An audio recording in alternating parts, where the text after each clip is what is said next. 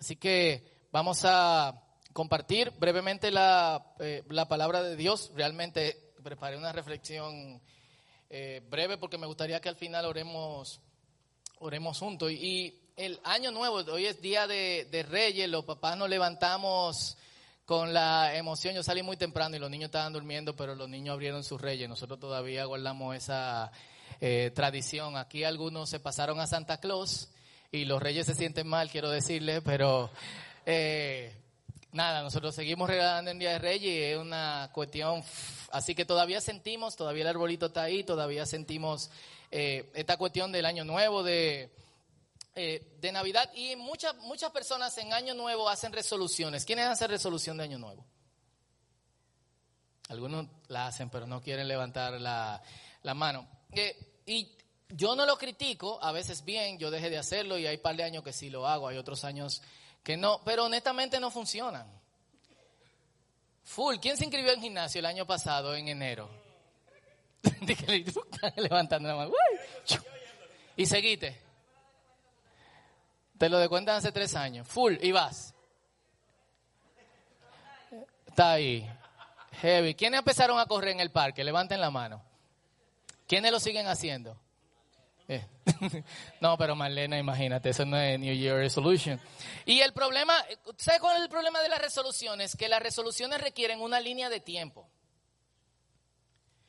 Y con eso quiero decir un periodo de tiempo específico que inicia específicamente en un tiempo y termina específicamente en otro tiempo. ¿Qué quiero decir con eso?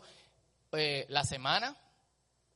Uno siempre empieza, uno no empieza la dieta de que miércoles, jueves o viernes, uno empieza lunes y se desacata el domingo. Venga, cerdo, todo lo que sea para acá.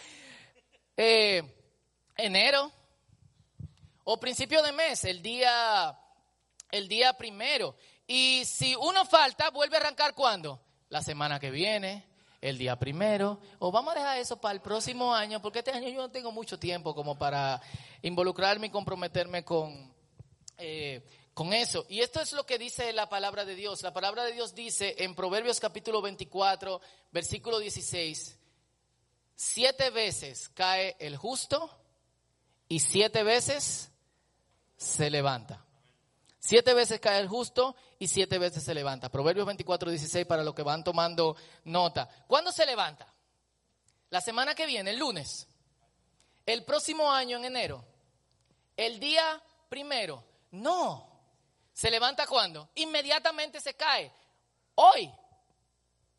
Por eso la Biblia dice en 2 de Corintios capítulo 6, versículo 12, perdón, versículo 2, el día preciso, ¿cuándo es? ¿Cuándo es el momento preciso? Dice Pablo. El, entre comillas, momento preciso es hoy. No el lunes, no enero, no el año que viene, no mañana a las 8 de la mañana. Dice que es hoy, Salmo 118, versículo 24. ¿Qué dice? Lo que se lo saben. Este es el día que hizo el Señor. ¿Cuándo? No mañana, no, mañana de hecho es lunes, no el lunes de arriba, no el próximo enero, ni el día primero de, eh, de febrero. La pregunta no es, ¿qué tú vas a hacer ahora que arrancó el año? La pregunta es, ¿qué vas a hacer hoy? ¿Qué tú vas a hacer hoy? Y hoy tenemos un par de preguntas, es una pregunta rara. Esta no es, por si acaso. ¿Qué vas a hacer con tú ahora? En el lenguaje bíblico no hay tiempo para perder el tiempo. Jesús le dice a los discípulos, mientras haya luz, trabajen, involúcrense, busquen de Dios. Porque la luz va a llegar la noche. Y cuando llegue la noche, ustedes van a estar totalmente desubicados y no va a haber espacio para nada. Pablo le dice en una de sus cartas, dice, señores, a los, tesalonicenses, eh, aprovechemos bien el tiempo. ¿Por qué? Porque los días son malos. ¿Cuándo es el tiempo apropiado? El momento preciso, ¿cuándo es? Es hoy. Entonces no es mañana, no es la hora que viene, ni esta noche, no, no, no, es precisamente ahora. Y una cuestión curiosa con Proverbios capítulo 23, versículo 24, versículo, versículo 16, y los proverbios están escritos en paralelo. ¿Qué quiere decir paralelo? Paralelo es que hace una contra o, o refuerza el punto que dijo o hace una oposición entre, eh, entre frases. Así que el sabio hace tal cosa, pero el necio hace tal cosa. El bueno hace tal cosa, pero el malo hace tal cosa. Y en, en hebreo el verso es austero, son pocas palabras. Dice, Kisheva Yipol Sadik Bekam. Y siete cae justo, lo estoy leyendo, lo estoy diciendo literalmente, y levanta. Y esto es lo otro que dice, Urshain Yikashlu. Ve Ra'a. Y el malo cae y se debarata. Literalmente. Y, no es malo, es impío. Nosotros hemos descartado la palabra impío porque la gente se ofendía cuando le decían impío. ¿Ustedes me permiten usar impío hoy? ¿Pueden? Ah, como dice aquí. Cool. A la gente no le gusta que le digan eh, impío. O sea, el versículo dice siete veces cae. No dice veces, pero dice siete cae el justo y se levanta. El impío cae y se deguañinga en buen dominicano, nueva versión tropical. Eso nos permite redefinir justo y redefinir impío. ¿Justo quién es? El que todas las veces que se cae, se levanta. Esa es la persona justa. No es quien no se cae, sino el que todas las veces que se cae, se levanta. ¿Y cuándo es el día para levantarse? ¿Cuál es el día para iniciar de nuevo? y vas a seguir en el piso. Impío, y le puso aquí para los que se ofenden, sin temor, wow. Vamos a quitarle rápido esto. Sin temor de Dios, el que se cae se de barata. Próximo slide. ¿Y cuál es la diferencia de esto? O sea, eh, y me gusta la austeridad del, del hebreo porque como que esto es lo que hay y ya.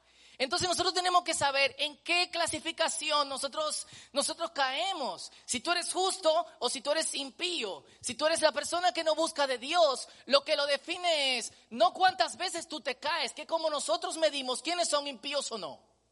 ¿Sí o no? Y perdemos la paciencia con los hermanos que son así. Ahí viene otra vez, que oremos por él o por ella. Otra vez. A pesar de que cantamos, qué dolor, otra vez, eh, vuelve a empezar, que no te derribe el miedo. Yo soy como David, que cuando bailo mi esposa se burla de mí, así que no voy a bailar. Entonces, la pregunta es, en base a esto, ¿tú eres justo o eres impío?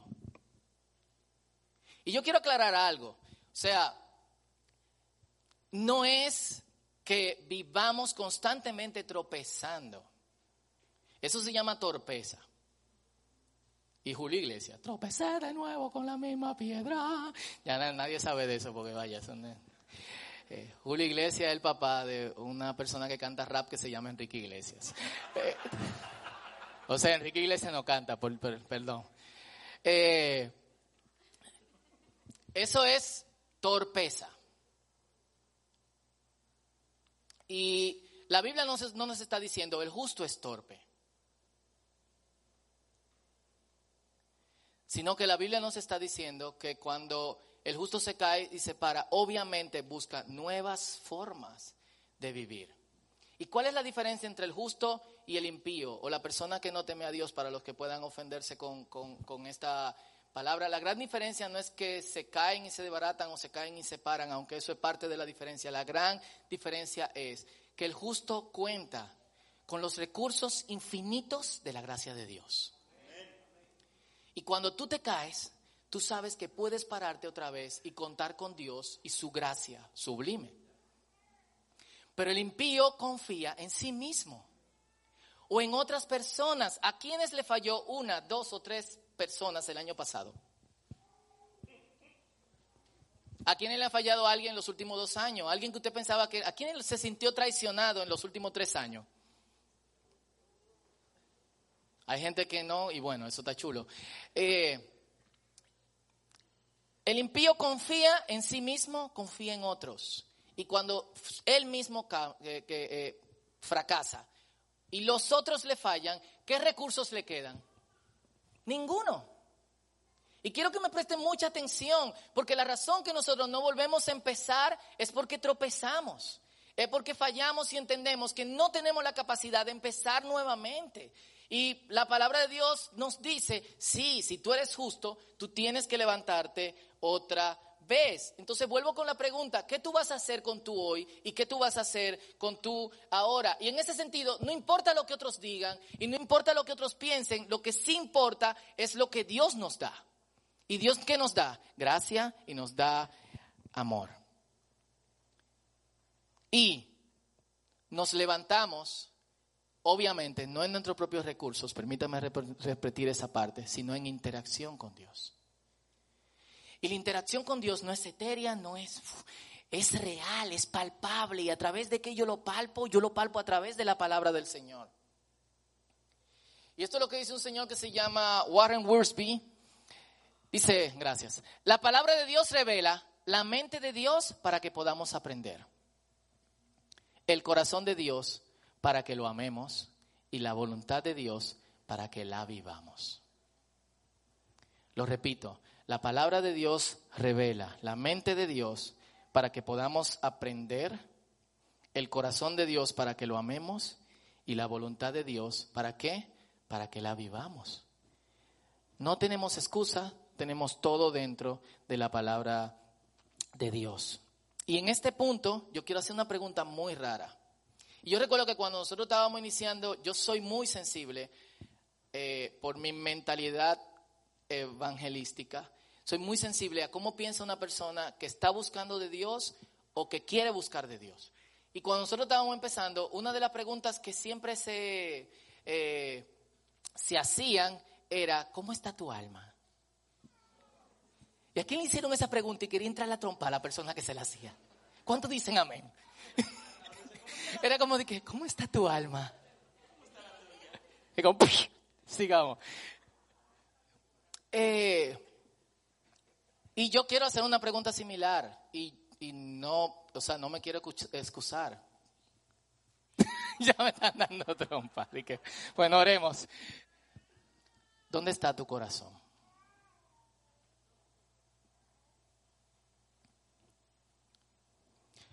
Porque si nos vamos a levantar, tenemos que saber y estar seguro dónde estamos.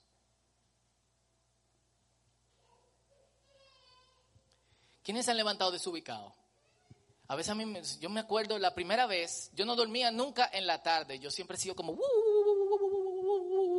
eh, y yo recuerdo que siempre me levantaba a las 5 de la mañana y me acotaba a 11, 12 de la noche. Todavía yo pienso cómo era que yo lo hacía cuando nosotros éramos jovencitos, Libé, Hochi, Esdra. Uno se acotaba a las 3 y 4 de la mañana y a las 6 de la mañana nos estaban buscando para irnos a Playa Caribe. Entonces era como que, y después tú al otro día te acotaba a las 3, 4 de la mañana y a las 7 estaba camino al trabajo. ¿Qué fue? Se fue esto.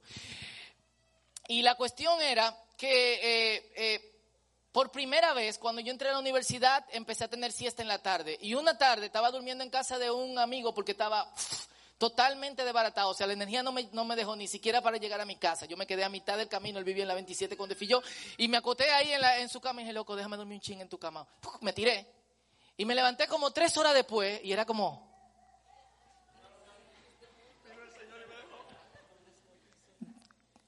¿Cuándo fue? Oh, estando en mi cama. Me secuestraron. Como, eh, y tomó un tiempo, literalmente, como tres, cuatro minutos, como, oh, estoy en casa de Yetro. ¿Qué hora es? Yo amanecí aquí. Ah, ah, son las tres de la... ¿Qué día es hoy? ¿De dónde yo vengo? ¿A quién le ha pasado eso? Ustedes se están riendo de mí, pero a pila de gente le ha pasado eso. Full. Algunos en el trabajo. Y lo sorprende y se levanta y que, ¡uh! ¡Ey, sí! Eh, y la, la, cuestión es que para uno saber hacia dónde va, tiene que saber dónde está.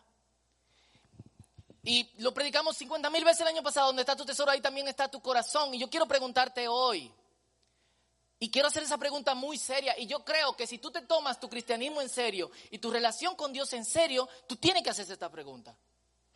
¿Dónde está mi corazón? Yo me atrevería a hacer algo hoy. No sé, y algunos están sentados con gente con quien vinieron, otros no. Pero ustedes se atreverían a responderle a la persona que está a su lado, ¿dónde está su corazón? No, no el físico.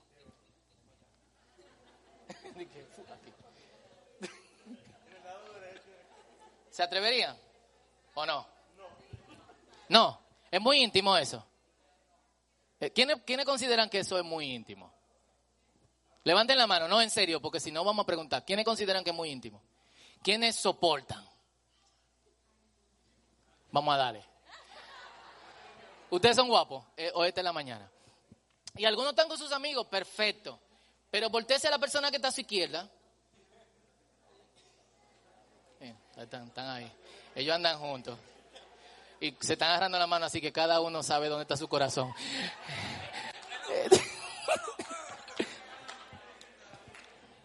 Ok.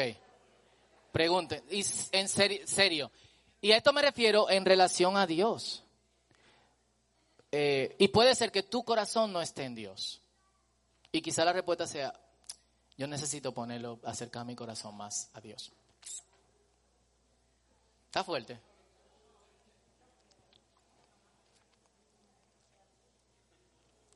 Está fuerte, nadie lo está diciendo. Está chulo eso, vamos a dejarlo ahí, pero Pero como le dije, es importante. Suma, Javier está full porque está solo en la fila. Eh, y, y yo quiero, yo quiero que leamos algunos versículos que nos pueden ayudar a reubicar nuestro corazón.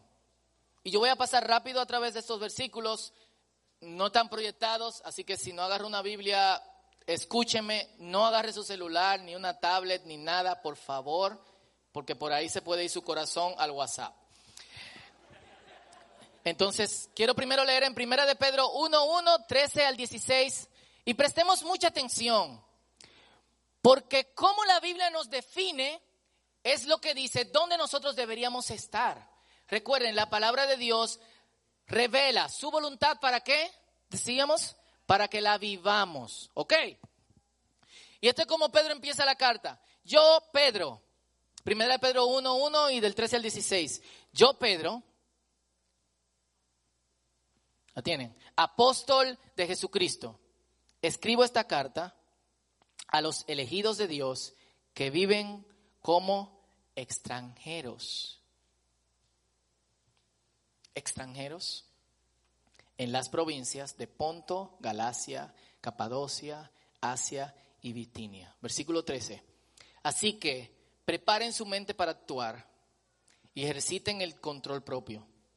Pongan toda su esperanza en la salvación inmerecida que recibirán cuando Jesucristo sea revelado al mundo. Por lo tanto, vivan como hijos obedientes de Dios. El hecho de que haya hijos obedientes es porque hay hijos desobedientes, obviamente. No vuelvan atrás a su vieja manera de vivir con el fin de satisfacer sus propios deseos. Noel y yo estábamos haciendo un juego de palabras el otro día con ese versículo en primera eh, de Corintios que dice, de modo que de alguno está en Cristo, nueva criatura de la cosa vieja pasaron, aquí todas son hechas eh, nuevas. Y estábamos diciendo, de, de modo que si alguno se ha apartado de Cristo, vieja criatura es, las nuevas cosas pasaron, aquí todas son hechas viejas. Eso es literalmente lo contrario del versículo. Es, si tú vas a lo viejo, está haciendo hacia lo que está en, eh, en, desuso. Por eso dice, no vuelvan atrás. Finaliza el versículo 14 y dice, con el fin de satisfacer sus propios deseos, antes lo hacían por ignorancia, pero ahora sean santos, sean santos, extranjeros santos, en todo lo que hagan, tal como Dios, quien los eligió, es santo, pues las escrituras dicen, sean santos porque yo soy santo. Y Dios revela su voluntad en las escrituras para qué? Para que las vi, vamos. Y segunda de Pedro 3, del 1 al 2 y del 9 al 14. Segunda de Pedro 3, del 1 al 2 y del 9 al 14. Dice, queridos amigos, voy a darle un poquito rápido, algunos están buscando, pero me quedan cinco minutos, así que bueno. Queridos amigos, esta es la segunda carta que les escribo y en ambas he tratado de refrescarles la memoria, refrescarles la memoria y estimularlos a que sigan pensando, sigan pensando sanamente. Repito esto porque si hay una cosa que los cristianos fallamos es en la memoria. Olvidamos la gracia de Dios y nos desbaratamos en el piso como los impíos. Uso esa palabra otra vez, perdón.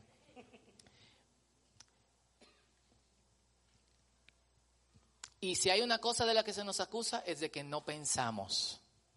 Pero el cristiano que vive para Dios sí piensa.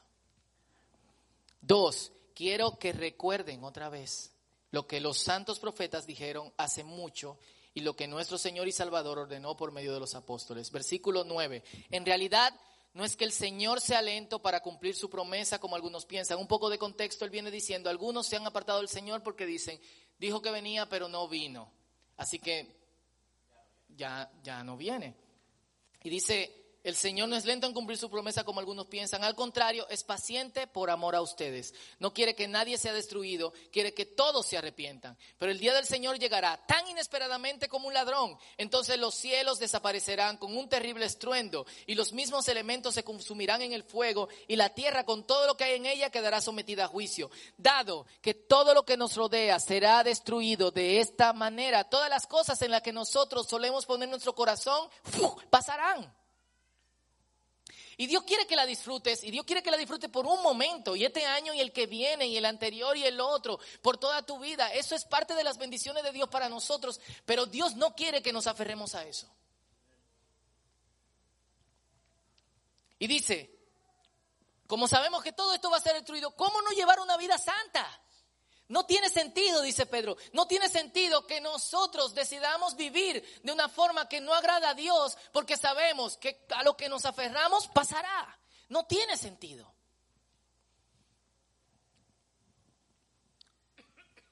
Y dice, y esperar con ansias el día de Dios, versículo 12, y apresurar que éste llegue. En aquel día Él prenderá fuego a los cielos y los elementos se derritirán en llamas, pero nosotros esperamos con entusiasmo los cielos nuevos y la tierra nueva que Él prometió, un mundo lleno de la justicia de Dios. Por lo cual, queridos amigos, mientras esperan que estas cosas ocurran, hagan todo lo posible para que se vea en usted que ustedes llevan una vida pacífica, que es pura e intachable a los ojos de Dios. Y quiero ir rápido porque quiero ser sensible al tiempo de de, todo. El pasaje primero nos dice que somos extranjeros y somos santos y nos anima a trabajar en dos direcciones. Uno, preparar la mente para la acción. El cristiano no es una persona que se queda tranquilo. Por eso el justo se levanta, porque no puede quedarse en el piso gritando y diciendo, otra vez, ¿cómo yo voy a seguir viviendo?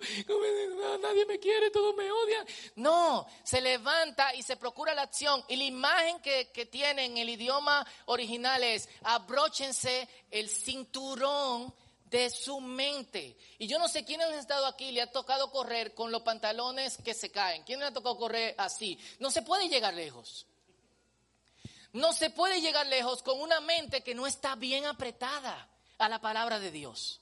Porque ¿qué pasa con el que no confía en la palabra de Dios cuando cae qué? Se desbarata.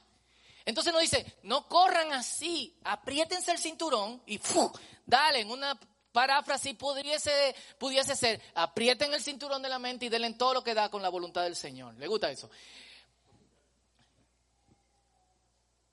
Entonces, eso es lo primero que nosotros tenemos que hacer. ¿Y cuándo tenemos que hacerlo? Hoy. Este es hoy. ¿Cuándo tenemos que hacerlo? Quiero oírlos. Hoy.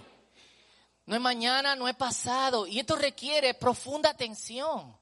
Porque el día de Dios se acerca. Y no podemos vivir como que Dios, como que Cristo no viene. Amén. Y segundo, dice, recuerden.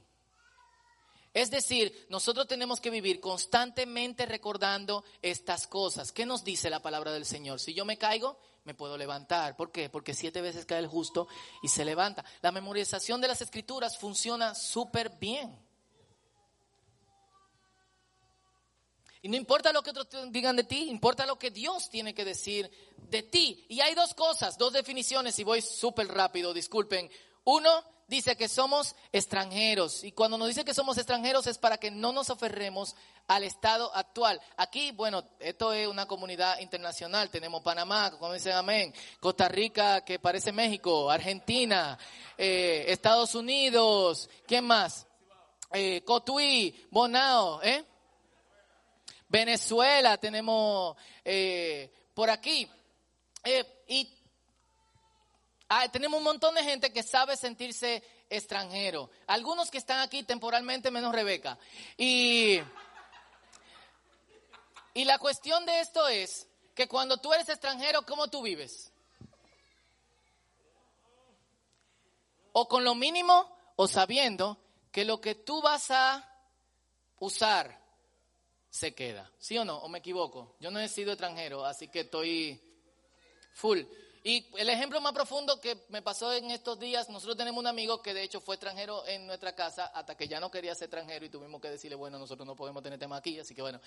Eh, tenemos un amigo de Argentina que se llama David.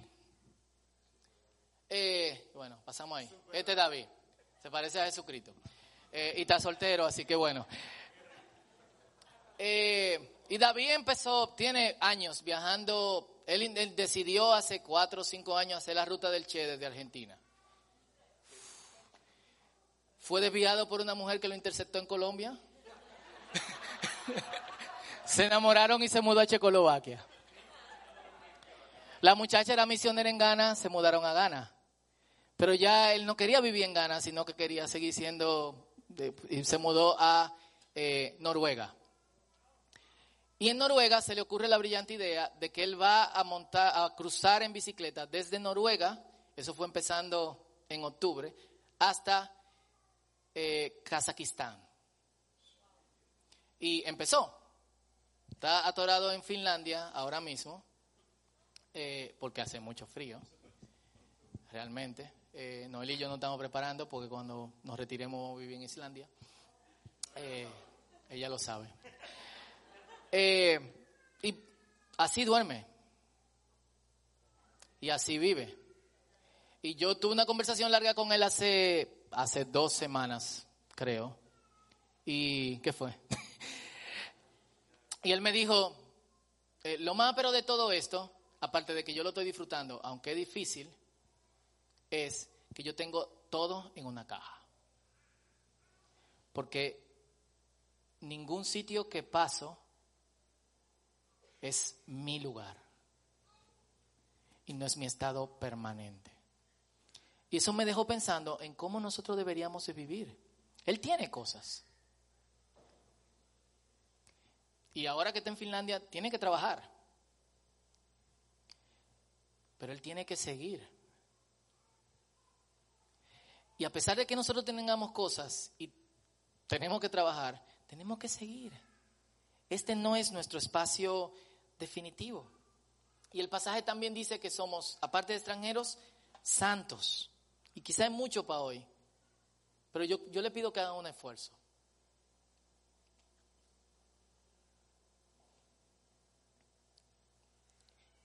Y un santo no es una persona rara.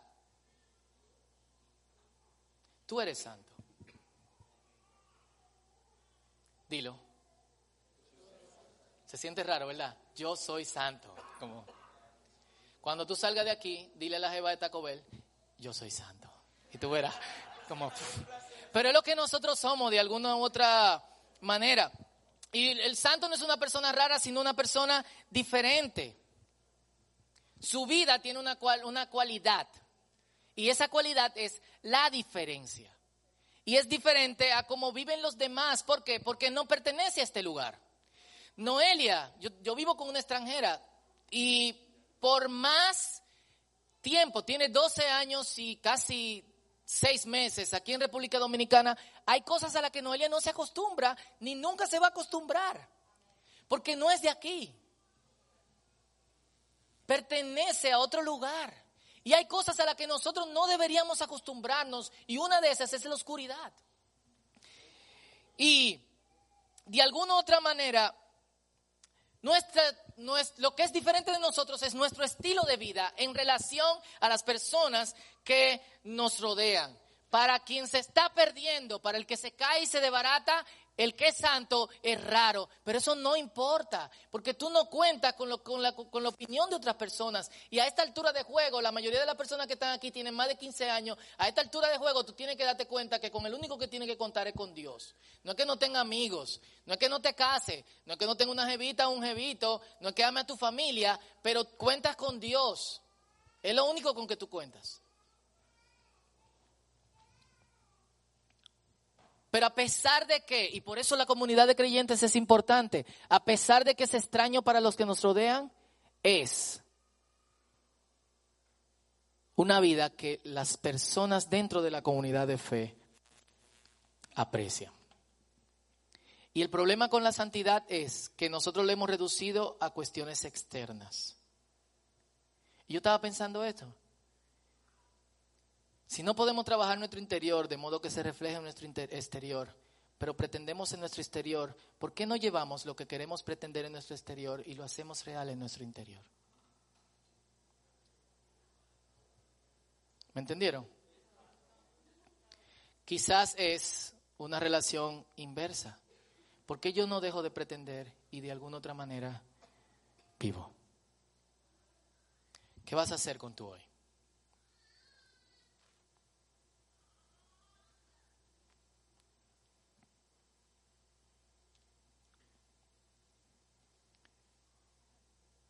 ¿Vamos a continuar lo que agrada a Dios? Vamos a descontinuar lo que desagrada a Dios. Y vamos a darle a nuestro corazón un solo lugar. Ese solo lugar es donde está Dios. ¿Por qué no inclinamos nuestros rostros? Cerramos nuestros ojos.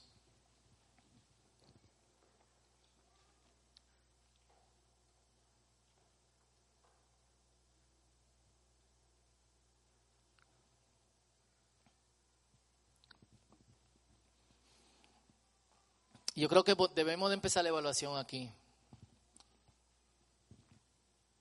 Full.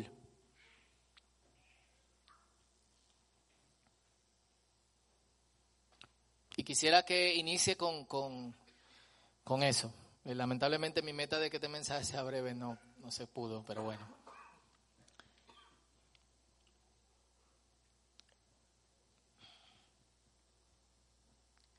Tú preguntarte a ti mismo, ¿dónde está mi corazón?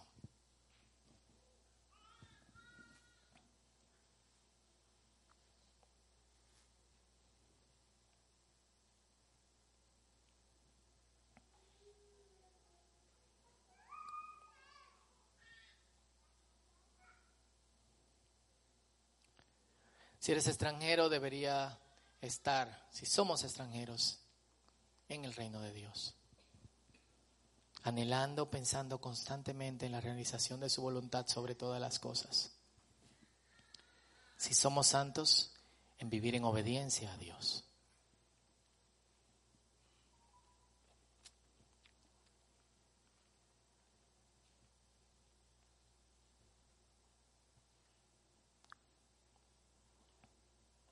Así que hagamos esa pregunta seriamente. Todos nos vamos a beneficiar profundamente de eso.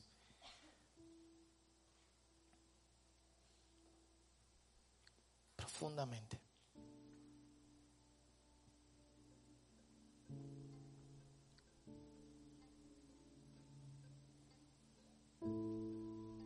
Si te puedes poner de pie conmigo.